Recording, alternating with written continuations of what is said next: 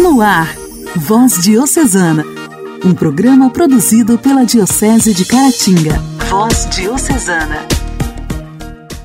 A paz de Cristo, meu irmão, a paz de Cristo, minha irmã. Estou chegando mais uma vez até o seu lar, seu carro, seu trabalho, com o nosso programa de evangelização, com o nosso Voz Diocesana. Que bom te encontrar sintonizado com a gente. Aumente o volume do seu rádio.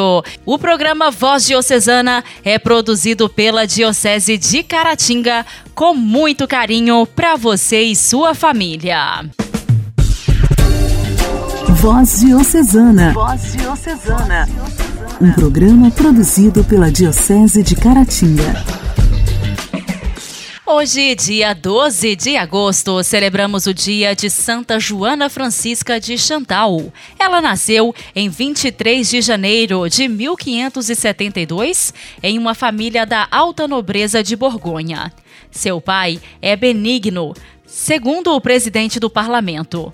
Ela logo perdeu a mãe e cresceu sob a educação e moral de seu pai. Em 29 de dezembro de 1592, Giovanna casou-se com Cristóvão II, barão de Chantal. Ela foi imediatamente chamada de a Dama Perfeita por seus esforços e pela atenção e preocupação que reservava ao esposo. Dessa união perfeita nascem seis filhos. Os dois primeiros morrem ao nascer. Depois chegam Celso, Maria Amata, Francesca e Carlota. Doce e serena, afável, Giovanna é amada por sua família, assim como pelos criados. Na história da igreja, encontramos alguns casos em que homem e mulher atuaram juntos no caminho da santidade. Lembramos Francisco e Clara, Euseário de Sambran e Delfina, Teresa de Ávila e Giovanni della Croce, Bento e Escolástica. São Francisco de Sales e Giovanna Francesca de Chantal é o caso de hoje. Graças ao encontro com o bispo de Genebra, que Joana definiu seu caminho de santidade.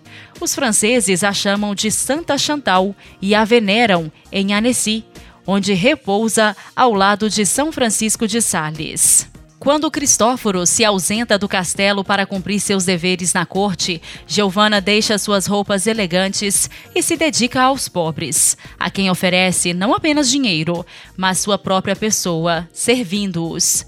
Sua caridade tornou-se imensa durante a fome que atingiu a Borgonha, no inverno de 1600 a 1601 é ali que a baronesa transforma seu lar num verdadeiro hospital para acolher mães e crianças em dificuldade e encarregar-se da construção de um novo forno para poder distribuir pão a todos aqueles que batem à sua porta. Um dia lhe dizem que só restam um saco de centeio no celeiro e ela, sem hesitar, manda continuar com a distribuição do pão. Então, primeiro vem a grande prova, a morte de Cristóvão morto por um arcabuz baleado durante uma caçada. Ela continua viúva com apenas 29 anos, mãe de quatro filhos. A primeira com apenas cinco anos e a última com alguns dias. Neste tempo de luto e dor, amadurece o desejo de consagrar-se a Cristo, mas os deveres familiares não lhe permitem uma escolha de vida tão drástica. Enquanto espera conhecer a vontade de Deus, dedica-se totalmente aos filhos, à administração da casa e à oração. Seu sogro, o barão de Chantal, informa que ela deve se mudar imediatamente para a casa dele, se quiser que seus filhos participem da herança. E ela aceita, sabendo que ficaria encarregada da residência do velho barão. Por muito tempo, ela terá que suportar a opressão deste. Seu nome começa a se tornar conhecido por sua caridade. Ela não é mais chamada de Dama Perfeita, mas de Nossa Boa Senhora. Outra prova difícil que ela enfrenta agora. Seu guia espiritual não entende sua pessoa. Ele não pode ler sua alma. Um dia seu pai a convida, desta vez para ouvir a quaresma do bispo de Genebra, Francisco de Sales, cuja fama se espalha cada vez mais em toda a Europa. O primeiro encontro entre Giovanna e o bispo aconteceu em 5 de março de 1604. Desde então, foi estabelecido um caminho extraordinário de união fraterna e espiritual. A direção espiritual de Francisco de Sales realiza-se, sobretudo, através de correspondências. Em 1610, ela assinou uma escritura em frente ao notário em que se desfez de todos os bens em favor de seus filhos. Deixa assim a família e parte para Annecy. E a 6 de junho, juntamente com duas companheiras, Giacomina Favre e Giovanna Carlota, entra na pequena e humilde Casa da Galeria, berço da Ordem da Visitação. Ela será sempre mãe, continuando a amar profundamente e com ternura os seus filhos. Novas mortes, novas tristezas, tanto que apenas sua filha Francesca sobreviverá a ela entre filhos, irmãos e nora. Portanto, Deus se torna para ela a única busca, o único fim de sua vida atual. Quando Francisco de Sales faleceu, Joana se viu sozinha no caminho da nova família religiosa da Visitação. Ela se tornou uma peregrina nas ruas da França. Fundou 87 casas de visitação consumida no amor ao trabalho e no trabalho do amor, como costumava dizer, faleceu em 13 de dezembro de 1641. As cartas de amizade e orientação são o testemunho mais vivo da grande espiritualidade de Madre Chantal e são a prova de que ela era muito inteligente e livre, em vez de reduzida a uma sombra anônima de São Francisco de Sales. Ela foi canonizada por Clemente XIII em 16 de julho de 1767. Santa Joana de Chantal, rogai por nós. A alegria do Evangelho. Evangelho. Evangelho. Oração, leitura e reflexão. Alegria do Evangelho. O evangelho desta sexta-feira será proclamado e refletido por Dom Alberto Taveira, arcebispo de Belém.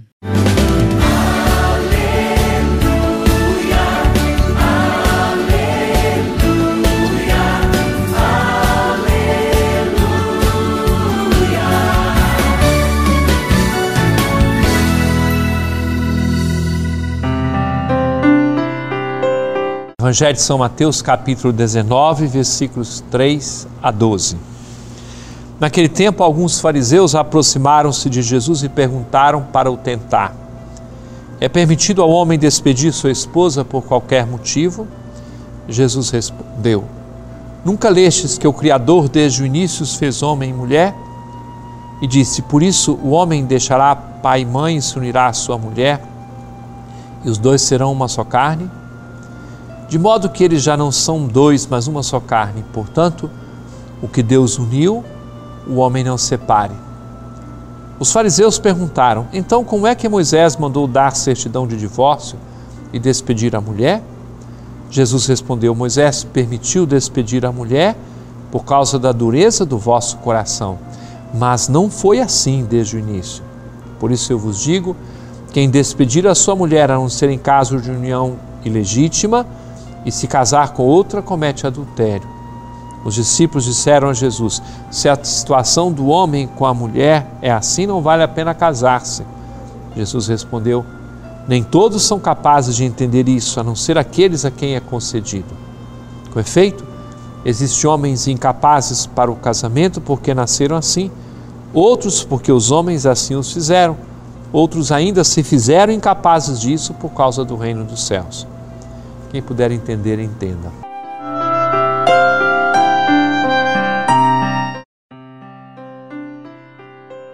É difícil entender o casamento fiel a vida inteirinha? É. É difícil entender o celibato, aqueles que, por causa do reino dos céus, não se casaram? Também é difícil entender. O ponto de partida é que você consiga enxergar as coisas através da fé que você tem em Deus. É possível um homem e uma mulher viverem a vida inteirinha juntos, na fidelidade, na entrega, na doação profunda da vida? É possível sim. Mas por acaso você ou qualquer pessoa tem no seu coração um amor do tamanho da eternidade para oferecer para sua esposa ou seu esposo? De forma alguma.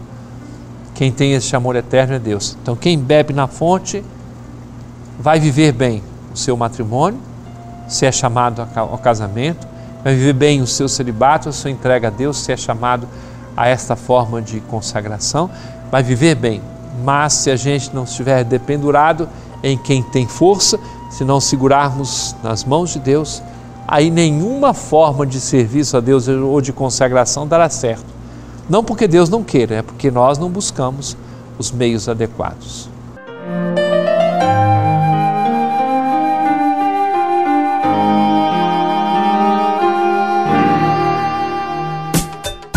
Diálogo Cristão. Temas atuais à luz da fé. Diálogo Cristão.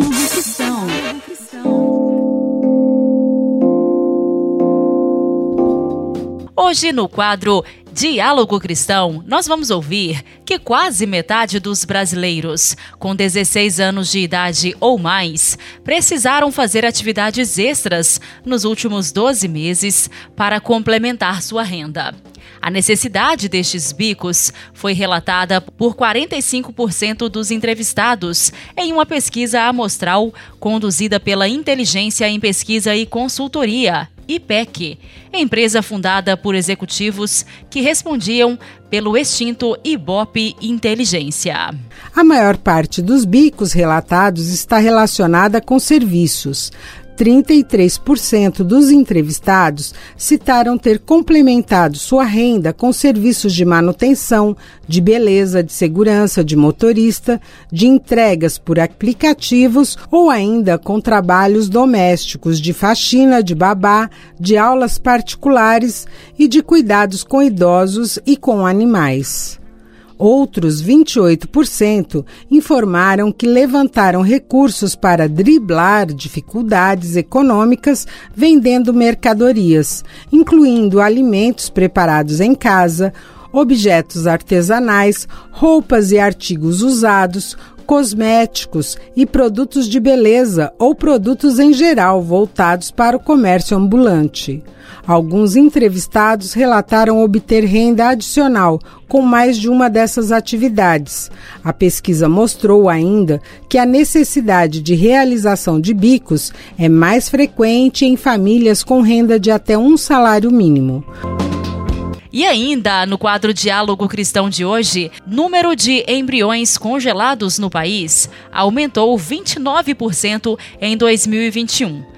O levantamento está disponível no relatório do CISEmbrio, Sistema Nacional de Produção de Embriões, com informações de mais de 90% dos centros de reprodução humana assistida, cadastrados pela Anvisa. Para a ginecologista e membro da diretoria da Associação Brasileira de Reprodução Assistida, Ritomi Miura, a queda acentuada na busca por uma gestação foi o impacto da falta de informação a respeito da Covid-19. hora que literatura médica começou a esclarecer cientificamente que não havia riscos absolutos em relação à parte reprodutiva, todo mundo voltou. O Brasil uhum. tem um trauma muito grande da época do Zika vírus, 2016, então todo mundo ficou aguardando. O documento ainda mostra que dos 114 mil embriões congelados no ano passado, quase 70 mil foram de mulheres com mais de 35 anos. A especialista Hitomi Miura explica que a idade da mulher interfere no aproveitamento dos óvulos coletados, porque o número dessas células reprodutivas é definido já no nascimento. Depois dos 35, essa perda pode se acelerar. Se é uma mulher que tem uma faixa etária muito avançada, a gente tem que ter mais óvulos. Se a gente não tiver muitos óvulos, às vezes a gente não tem embrião para transferir. Os óvulos eles têm que ser descongelados, inseminados, virar embrião para poder ser transferidos. Então precisa de muito mais óvulos congelados. Segundo o relatório, a técnica de embriões congelados permitiu o sucesso de mais de 28 mil gestações, as chamadas gestações clínicas, se somados os anos de 2020 e 2021.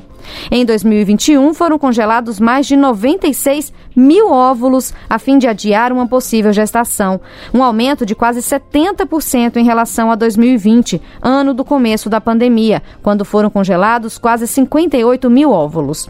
A especialista em reprodução humana, Hitomi Miura, explica que o congelamento de óvulos é mais comum entre mulheres que têm planos de engravidar, mas ainda não têm parceria ou que passam por algum tratamento e querem manter os óvulos saudáveis. Já os embriões são mais comuns entre mulheres que já têm pai ou mãe definidos para o bebê, mas que pretendem engravidar depois.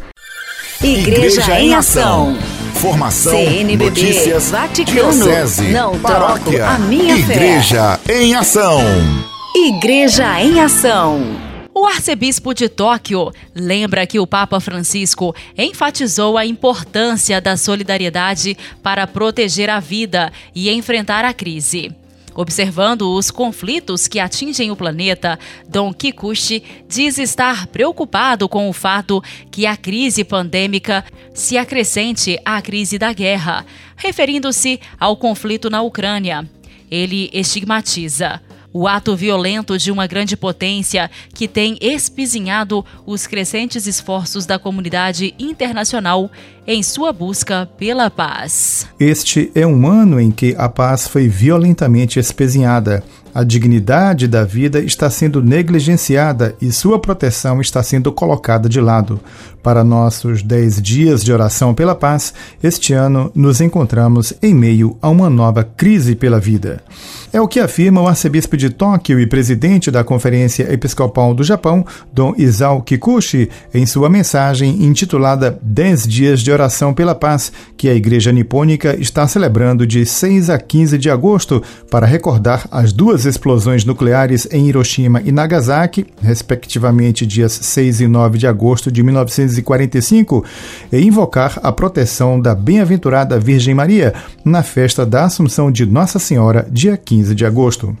O prelado lembra que o Papa Francisco enfatizou a importância da solidariedade para proteger a vida e enfrentar a crise. Observando os conflitos que atingem o planeta, o arcebispo diz estar preocupado com o fato que a crise pandêmica se acrescente à crise da guerra. Referindo-se ao conflito na Ucrânia, Don Kikuchi estigmatiza o ato violento de uma grande potência que tem espezinhado os crescentes esforços da comunidade internacional em sua busca pela paz, lembrando os desejos de tantas pessoas que querem proteger a vida e procurar a paz. Durante a pandemia, aprendemos com a experiência que apoiar um ao outro e cuidar da vida um do outro é a melhor maneira de proteger a vida. A paz não é simplesmente a ausência de conflito, mas é uma situação onde os vários fatores na sociedade potencialmente geradores de conflito, são removidos e a vida é vivida em apoio mútuo, observa ele. Agora, o mundo está dominado pela sensação de que a paz pode ser conquistada através da violência, mas isso só espezinharia a verdadeira paz. Observa o texto da mensagem, que cita a mensagem de Páscoa do Papa Francisco Urbi et Orbi, pronunciada em 17 de abril, na qual o pontífice pediu: por favor, por favor, não nos acostumemos com a guerra. Comprometamos-nos todos a implorar a paz de nossas varandas e em nossas ruas. Paz. Que os líderes das nações escutem o pedido de paz das pessoas reiterando com tristeza que a guerra causa uma profunda crise na vida de milhares de pessoas que são forçadas a deixar suas casas e fugir e enfrentar perigos, o presidente dos bispos japoneses observa: o dom da vida dada por Deus deve ser protegido do começo ao fim. Nós que vivemos nesta casa comum somos chamados a promover a ecojustiça, ou seja, a defender a vida humana desde a concepção até a morte, assim como todas as formas de vida na terra. Em nossos dez dias de oração pela paz, conclui o texto, dirigindo-se aos fiéis japoneses, nos é dado tempo para refletir e agir pela paz. Toda guerra traz consigo consequências que afetam toda a família humana, desde a dor e o luto até o drama dos refugiados, passando pela crise econômica e alimentar. Deixemos-nos conquistar pela paz de Cristo. A paz é possível, a paz é um dever, a paz é a principal responsabilidade de todos. Orar costuma fazer bem. Intimidade com Deus. Esse é o segredo. Intimidade com Deus. Com Joana da Cruz. Joana da Cruz. Orar costuma fazer bem. Vinde Espírito Santo. Havia um homem rico que tinha um administrador. Este lhe foi denunciado de ter dissipado seus bens. Ele chamou o administrador e lhe disse: O que é que ouço dizer de ti? Presta conta da tua administração, pois já não poderás administrar meus bens. Para aqui um pouco e considera o rigor do juízo divino. Os santos, postos que tivessem feito o melhor uso possível dos talentos que lhes foram confiados e houvessem feito frutificar, um, dois por um, outro, cinco, outro, dez, postos que tivessem empregado todo o tempo da sua vida em preparar o livro das contas. Todavia, quando estavam para passar desta vida para a eternidade, julgaram nada terem feito e tremiam. Assim tremia Santa Maria Madalena de Paz, que respondeu ao confessor que a animava: Ah, Padre, é coisa terrível o ter que comparecer perante o tribunal de Jesus Cristo. Tremia Santo Agatão, depois de ter passado tantos anos no deserto a fazer penitência, e diziam os que lhe cercavam o leito: Que será de mim quando for julgado? Tremia o venerável Luís da Ponte e tremia tanto que fazia também tremer o quarto onde estava. E tu, meu irmão, que dizes? Que fazes? Se neste momento o Senhor te deixasses morrer e te citasse a, ao seu tribunal que havias de responder a esse terrível dar conta? Continua a parábola dizendo que o administrador infiel, vendo o grande risco que corria de cair em miséria extrema, logo pensou em reparar o mal feito. E posto que o expediente de que lançou mão fosse todo em seu proveito, com prejuízo do dono, este, contudo, o elogiou por ter agido com prudência. Da mesma presteza, devemos nós também usar se não quisermos merecer a repreensão, que os filhos desse século são mais precavidos que os filhos da luz. Por isso, exorta-nos o Espírito Santo. Faça com presteza tudo quanto pode fazer tua mão. Não deixes para amanhã o que podes fazer hoje, porque o dia de hoje passa e amanhã virá. Talvez a morte que te impossibilitará de fazer algum bem e de remediar o mal. Uma palavra fundamental é que prepares as contas antes que venha o dia das contas. Entretanto, conclui o Evangelho: se puderes dar esmolas com riquezas iníquas, fazei dos pobres os teus amigos, para que quando necessitares, te obtenham de Deus a graça de uma boa morte e assim te recebam no tabernáculos eternos. Amém.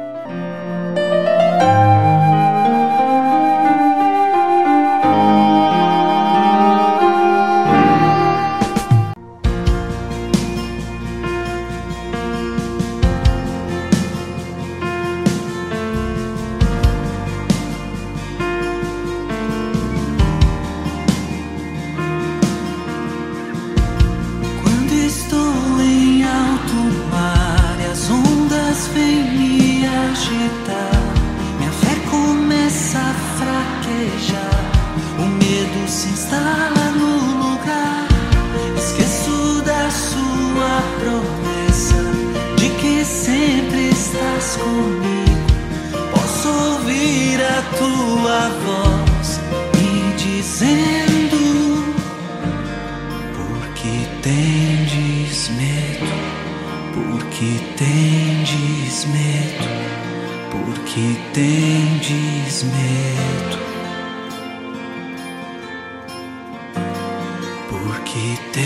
tendes medo? Porque tendes medo? Porque tendes medo?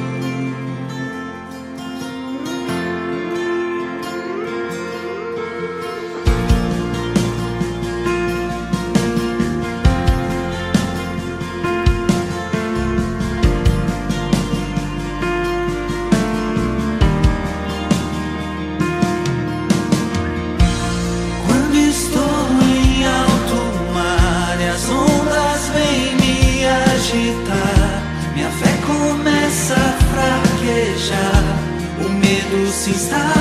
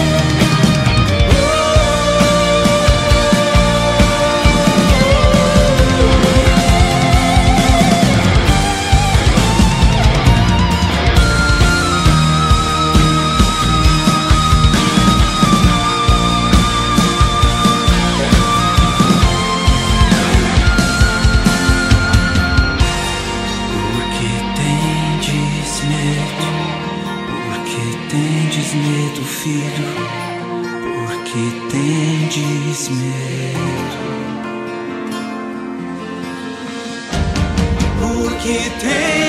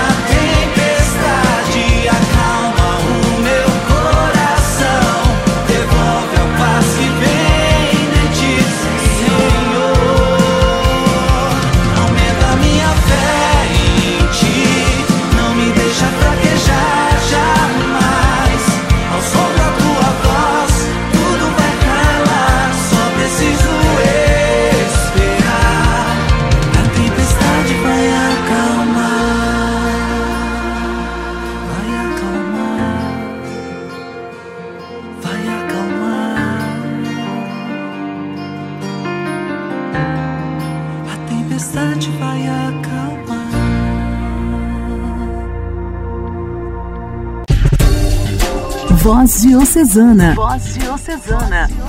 Um programa produzido pela Diocese de Caratinga. Meus amigos, como sempre, foi uma alegria imensa fazer companhia para vocês em mais este dia aqui no programa Voz Diocesana. Estamos chegando ao fim de mais um programa de evangelização. Espero que vocês tenham gostado. Desejo para vocês uma excelente sexta-feira, um final de semana abençoado. Na segunda-feira, se Deus quiser, estaremos de volta e eu conto mais uma vez com a sua companhia. Forte abraço! Você ouviu Voz Diocesana, um programa da Diocese de Caratinga. Voz Diocesana.